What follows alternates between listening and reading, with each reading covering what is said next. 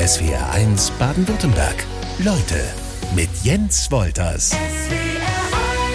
Hallo, hier ist der mittelalte weiße Mann mit den grauen Haaren in SWR1 Leute.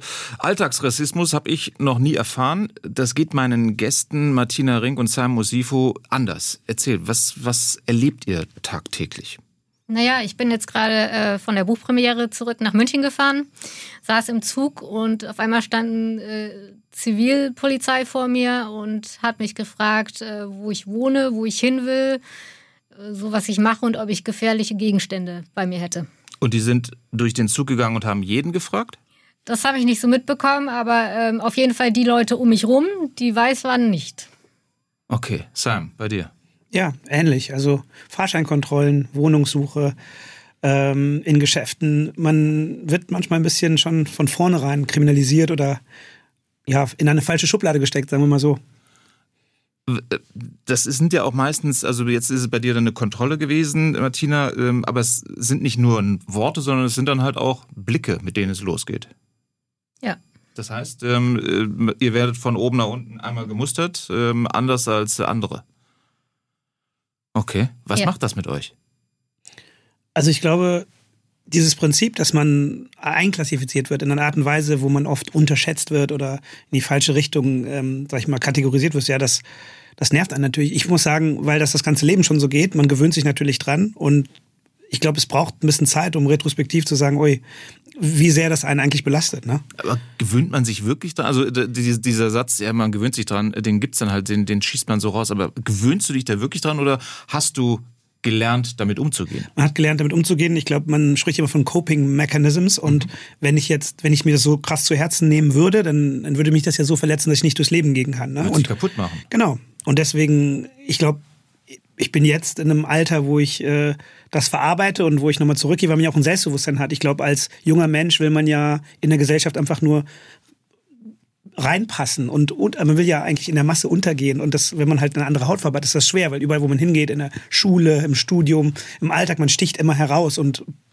triggert ja was bei Leuten und dann versucht man umso mehr, ähm, ja, sagen wir so deutsch wie möglich, so weiß wie möglich, so unauffällig wie möglich zu sein und vor allen Dingen natürlich auch so perfekt zu sein wie möglich, damit keiner irgendwas sagen kann und das ist anstrengend.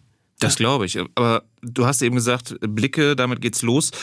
Ähm, wie gehst, wie reagierst du darauf? Du könntest ähm, aggressiv auf jemanden zugehen, du könntest aber auch komplett gleichgültig damit umgehen.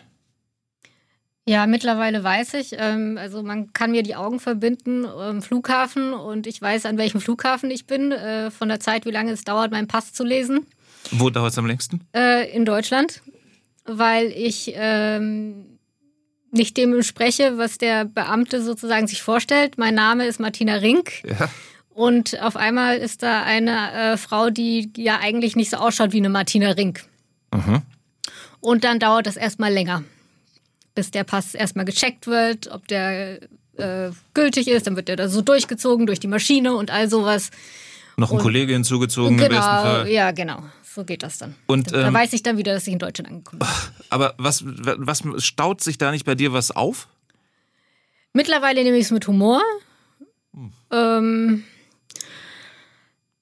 aber Frank von Halbe Kartoffel sagt, ähm, das, ist, das ist wie Mückenstiche. Und ähm, das ist ganz gut äh, definiert. Also es ist. Äh, einer allein tut noch nicht weh, aber. Ja, einer allein tut nicht weh, aber äh, mehrere dann doch irgendwann oder kratzt oder juckt oder so. Das ist halt einfach ähm, sehr unangenehm. Aber man kann es gerade so ertragen. Aber wenn ich bei den Mückenstichen bleibe, es gibt ja dann auch die Menschen, die euch wahrscheinlich sagen, ja gut, Alltagsrassismus, also jetzt kommt mal, so schlimm kann es nicht sein. Ähm, Mückenstiche vergehen auch wieder, aber das sind ja Stiche, die bleiben irgendwo, oder? Absolut. Also das Schwierige ist, das so tangibel zu machen für Menschen. Ähm, ich kann ja Problemlösungsansätze mal teilen, mit denen ich durchs Leben gehe. Also mein Name ist Simon Usifo. Wenn ich aber im Restaurant einen Tisch reserviere oder wenn ich auf Wohnungssuche bin, dann melde ich mich als Herr Simon, weil ich dann am Telefon nicht erkennbar bin als People of Color.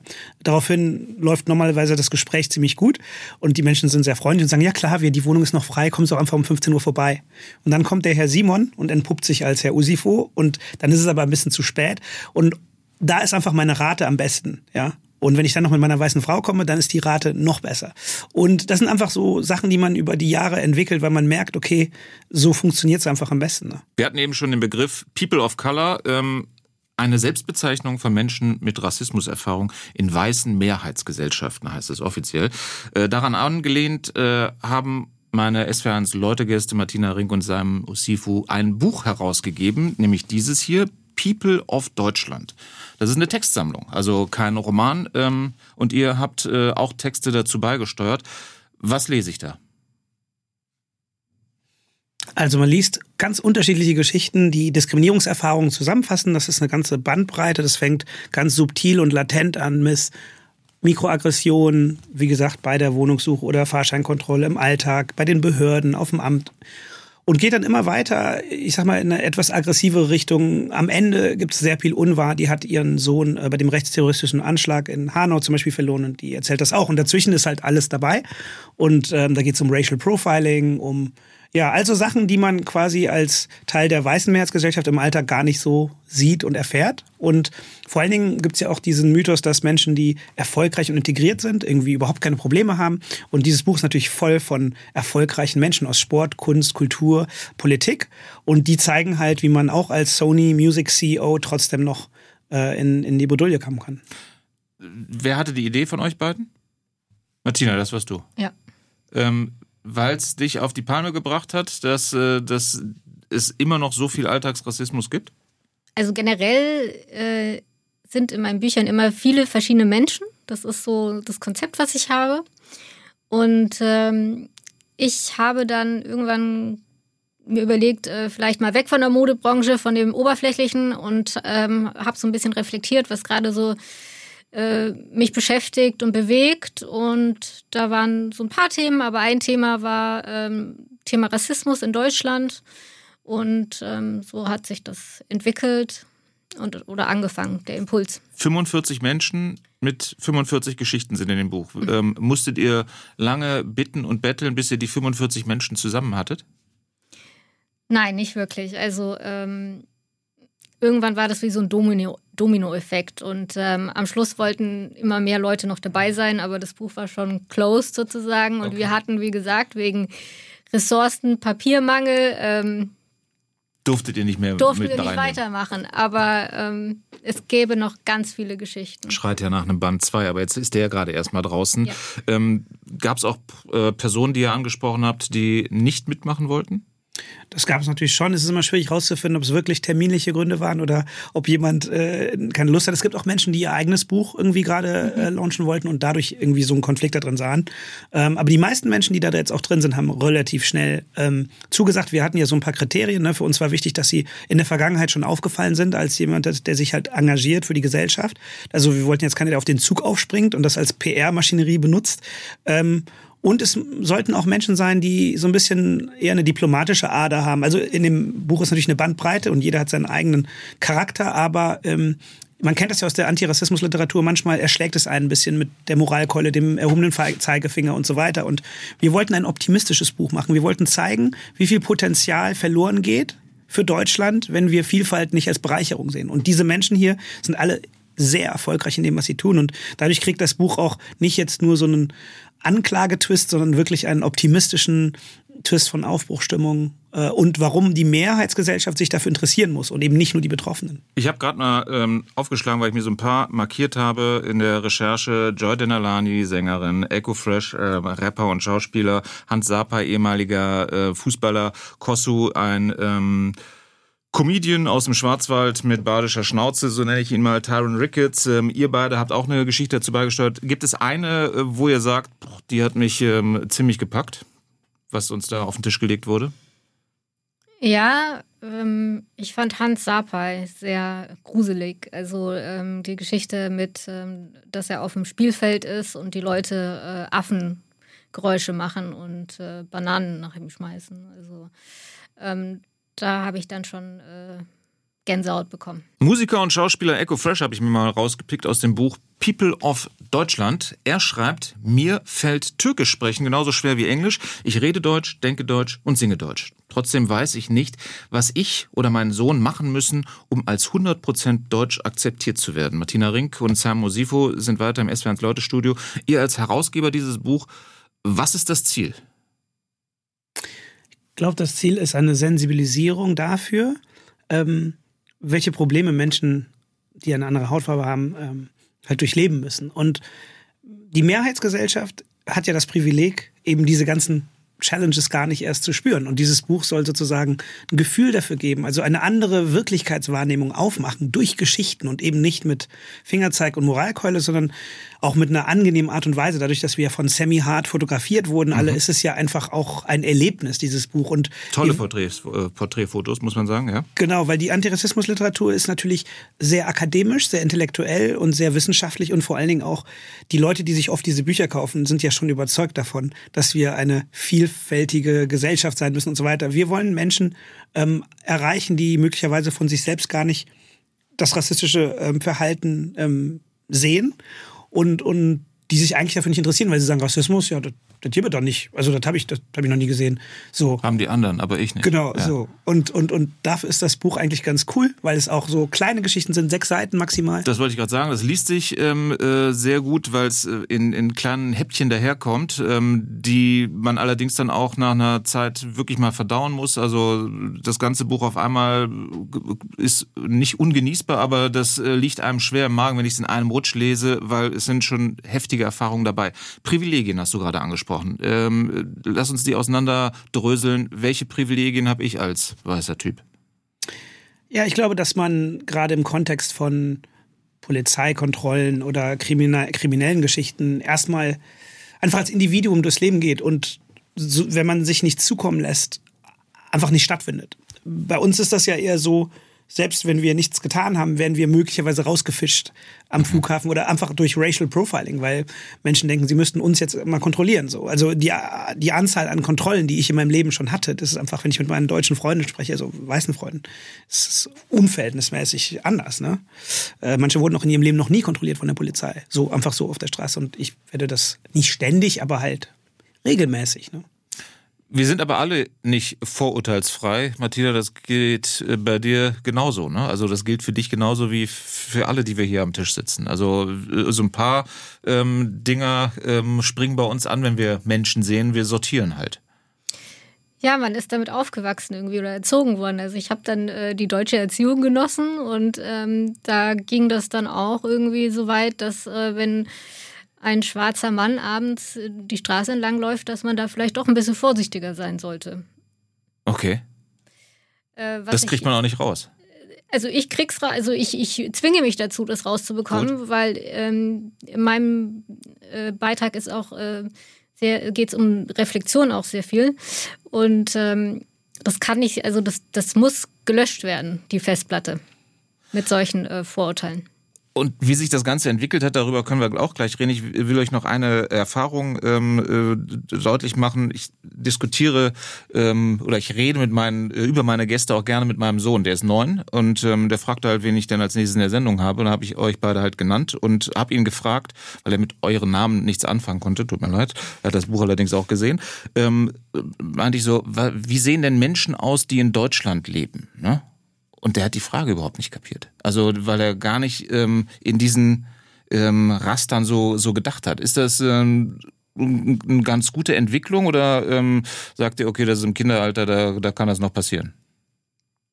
Ich glaube schon, dass das eine gute Entwicklung ist. Also muss man ja auch sagen, leider getriggert auch durch George Floyd, aber die ganze Welt hat sich ja nochmal die Frage gestellt, wie sieht eigentlich unsere Welt aus und vor allen Dingen Repräsentanz als Thema. Ne? Wenn wir uns Medien, Kommunikation angucken, auch Werbung, wo ich ja auch herkomme, ähm, da sieht man jetzt viel, viel mehr Repräsentanz. Also meine Tochter ist jetzt sieben und die lebt jetzt in einer Welt, wo sie sich selbst sieht. In den Werbungen, in den Spielwagen. Also man muss sich ja vorstellen, früher sind Leute groß geworden und haben sich Puppen gekauft, der Prinzessin und was auch immer. Und die waren immer alle weiß. Und, und blond.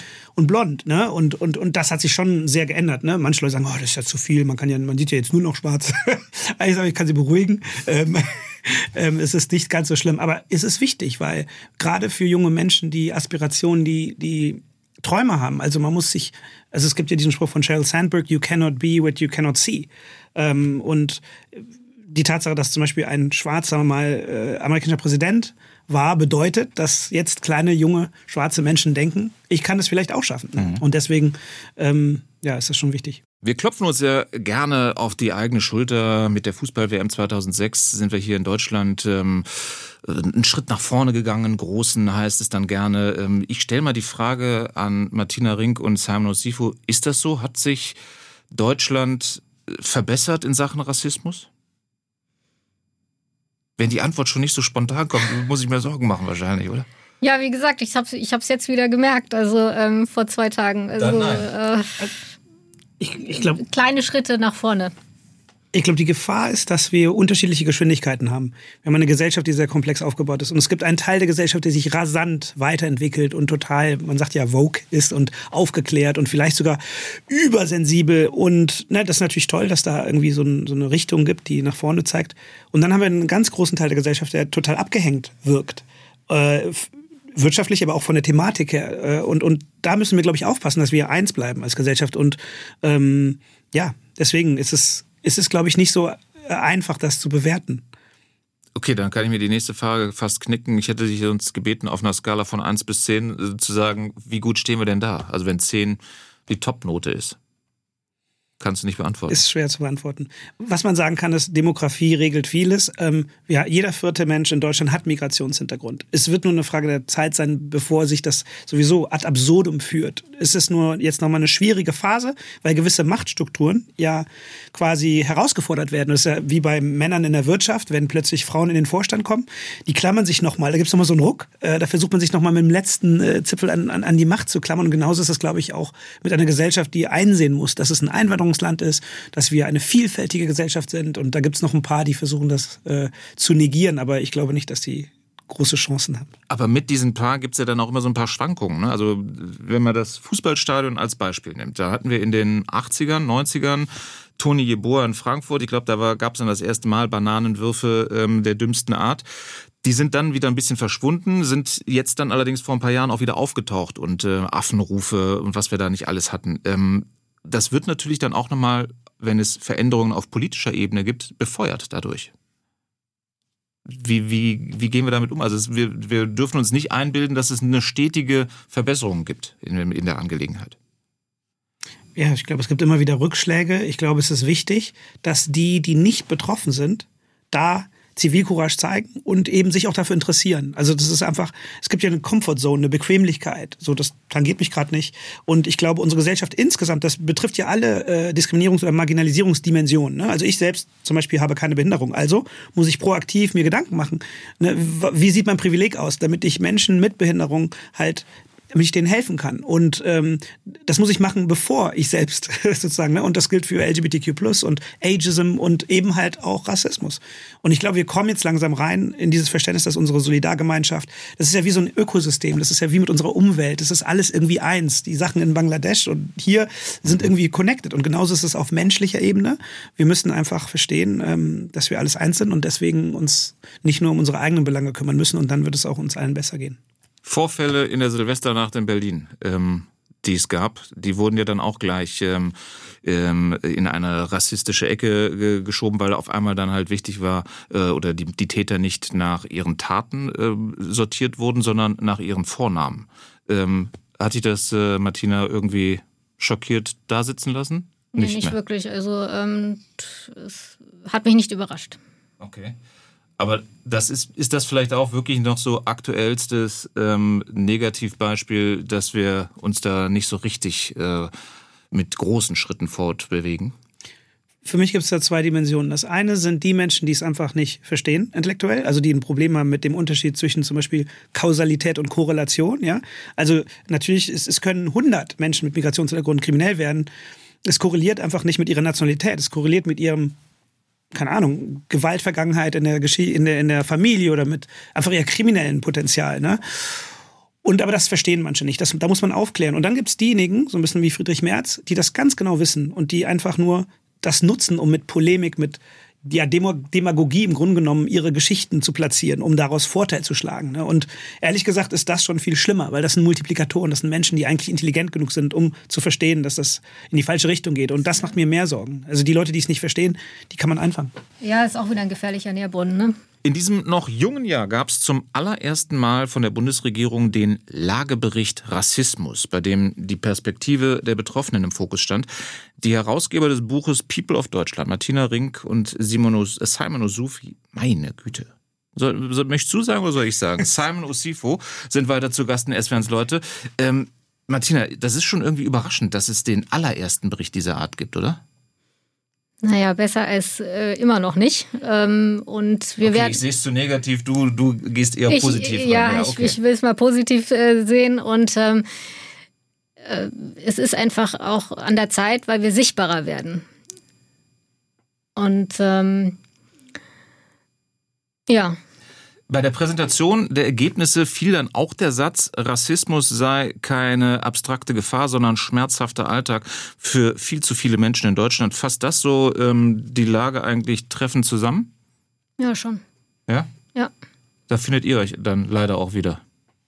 Ja, ich glaube, das Problem ist leider bei Rassismus, dass Menschen es oft falsch interpretieren. Also da wird fühlen sich Menschen ja auch angegriffen, ne? Mhm. weil der unbescholtene Bürger hat ja nichts Böses im Sinn. Und es ist ja wichtig zu unterstreichen, wir selbst, Martina und ich, wir sind auch manchmal in unserem Verhalten rassistisch. Also ich finde auch, das Wort wird inflationär benutzt. Man, es geht um Diskriminierung und wir alle haben unbewusste Vorbehalte. Und das ist kein Fingerzeig. Ne?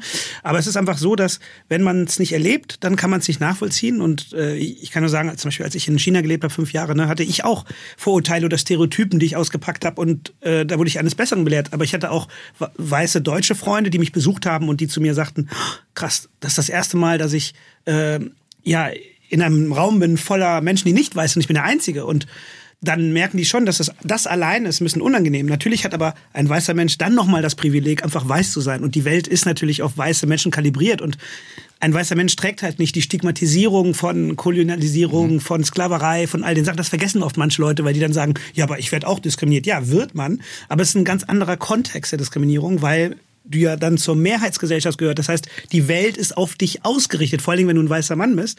Die ganze Welt ist auf dich ausgerichtet. Ja, du findest überall statt, du hast überall eine Stimme.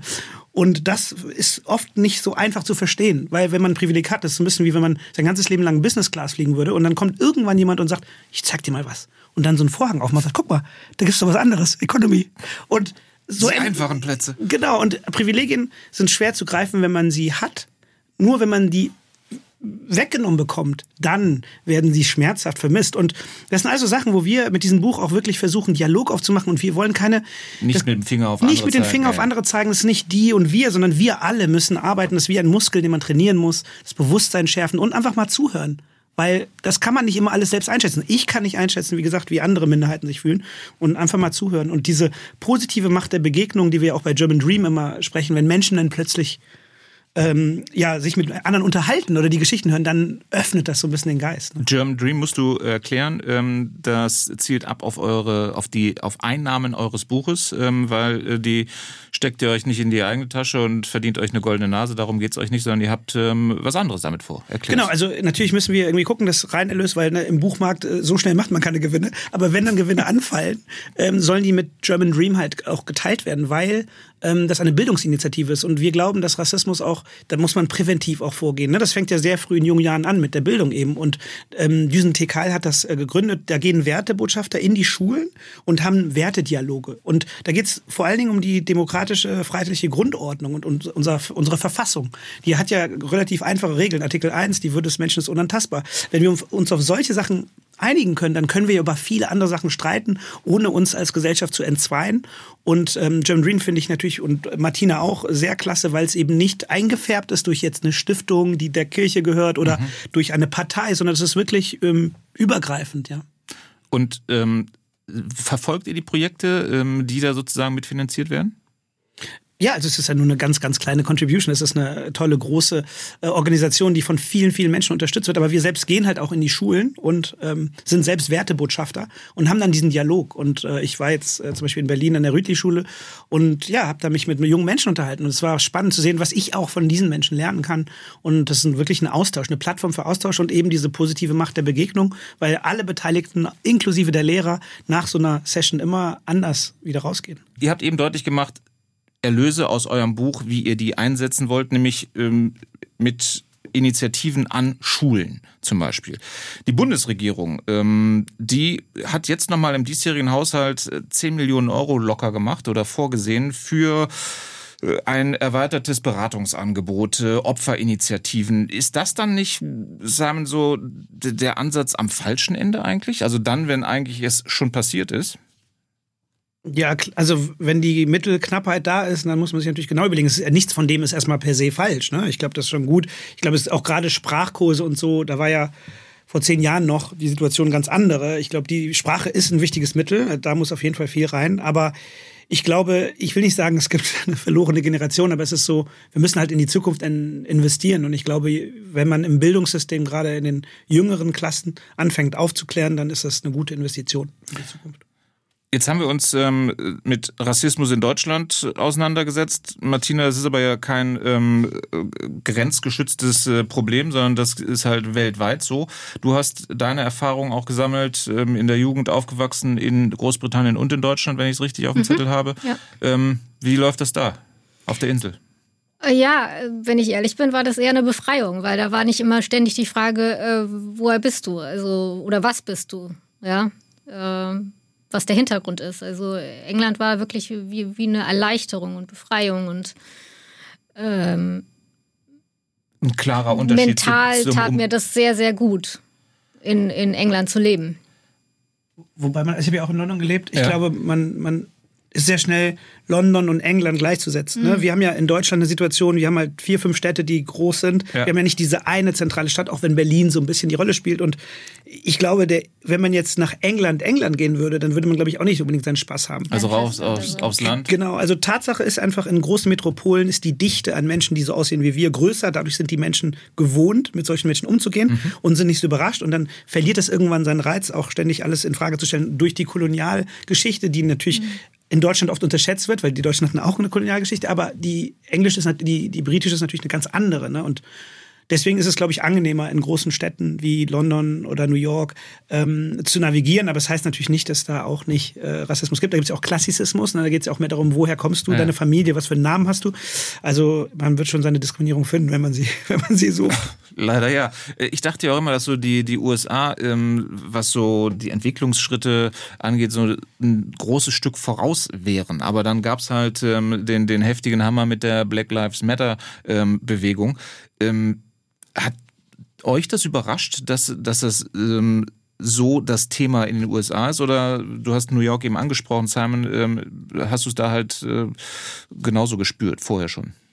Ja, ich glaube, die amerikanische Gesellschaft ist einfach noch mal viel mehr gespaltener als die deutsche. Das, das Tolle an Deutschland ist ja, auch wenn wir es nicht immer so wertschätzen, weil wir es vielleicht nicht merken, aber es ist ja ein tolles Land, weil wir eigentlich einen krassen Zusammenhalt haben. Also wenn hier jemand seinen Job verliert, dann ist er aufgefangen von sozialen Netzen und so weiter und so fort. Und insgesamt sind wir, glaube ich, eine sehr kohäsive, sehr äh, zusammenhaltende Gesellschaft. Und in Amerika ist es ja gar nicht so. Und New York hat überhaupt nichts mit Amerika zu tun. Ne? Und ob East Coast, West Coast und dann in der Mitte, das sind einfach ganz unterschiedliche Welten. Und ich glaube, was halt durch Black Lives Matter und auch Trump aufgefallen ist, ähm, die Kontraste in dieser Gesellschaft sind viel, viel krasser. Ne? Also die Spaltung von arm und reich. Und das amplifiziert natürlich nochmal den Rassismus. Und ich glaube, da haben wir den Vorteil ähm, in Deutschland, dass wir eigentlich trotz der Widrigkeiten eigentlich solide dastehen ähm, und deswegen ist es ja besonders wichtig, dass wir unser volles Potenzial ausschöpfen und eben ja, schauen, dass wir eins werden.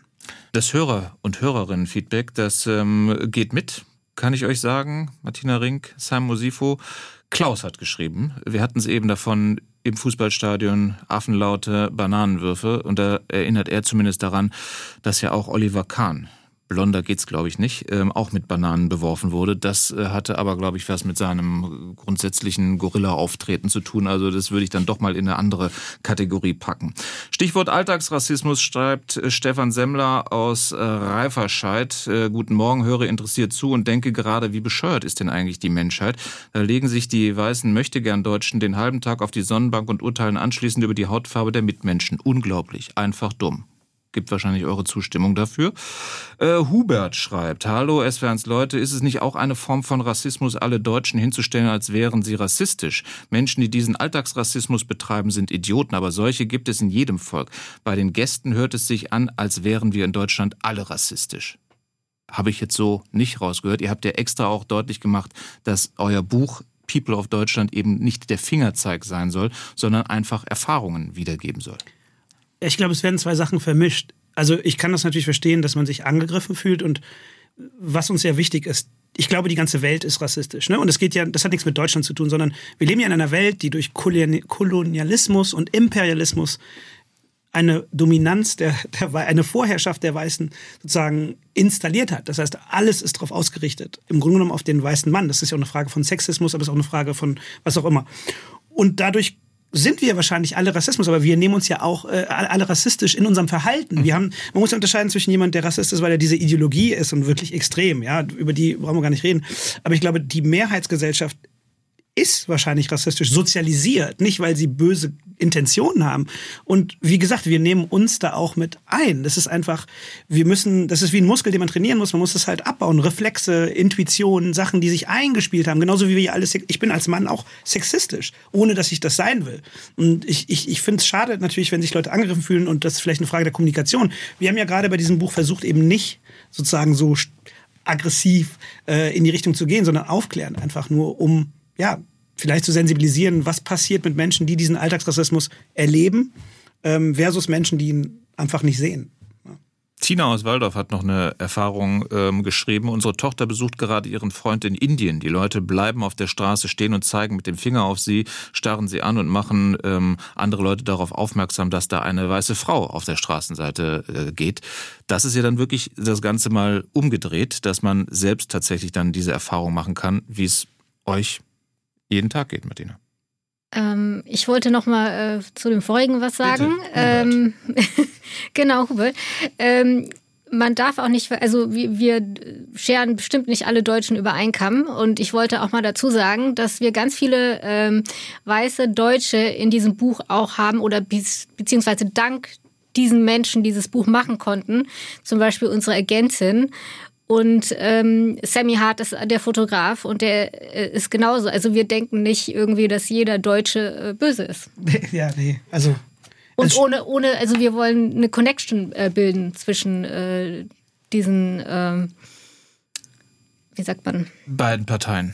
Beiden Parteien, genau, ja. danke. Eine, eine Brücke bilden. Und ähm, wie gesagt, äh, wir haben ganz tolle Menschen, die uns da auch unterstützt haben und ohne die wäre es gar nicht gegangen. Aber das ist ja dann manchmal, Sam, ein, ein ganz schmaler Grad. Du hast gerade gesagt, äh, ihr möchtet aufklärerisch daherkommen. Dann gibt's hier ähm, eine Mail, Nikolai Schwenk, krass, wie belehrend ihr auftretet und ähm, wie äh, ihr eure Dominanz ausnutzt. Ich bin selbst Lehrer an einer Brennpunktschule in Heilbronn und garantiere euch, dass ihr etwas kritischer denken würdet, wenn ihr selbst nicht in eurem abgeschirmten Funkhaus und wahrscheinlich eurem Einfamilienhaus in der besser verdienenden Siedlung wohnen würdet, sondern als Weißer im Migrantenviertel oder als Streifenpolizist im selbigen.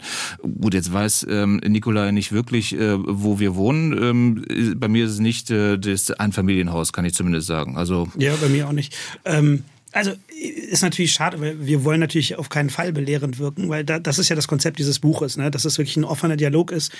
Ich selbst bin in, ja, in auch einem äh, sozialer Brennpunkt ist vielleicht übertrieben, aber ich bin auch in Königswinter aufgewachsen in einer Grundschule, wo es vier Deutsch, weiße Deutsche gab und der Rest waren Ausländer, ne? Türken, Russen und so weiter. Und mein Vater ist mit 17 aus Nigeria geflüchtet, war hier illegal, hat angefangen, ne, musste sich von oben quasi, von unten hocharbeiten. Ist es ja, also ich würde mich jetzt nicht als super privilegiert bezeichnen damals. Jetzt natürlich schon, aber das hängt ja auch mit Arbeit zusammen. Aber im Grunde genommen, ich kann verstehen, dass jeder von seiner Wirklichkeit ausgeht im Alltag und, und ich will das ja nicht unterschätzen, wie schwierig das ist an diesen Schulen.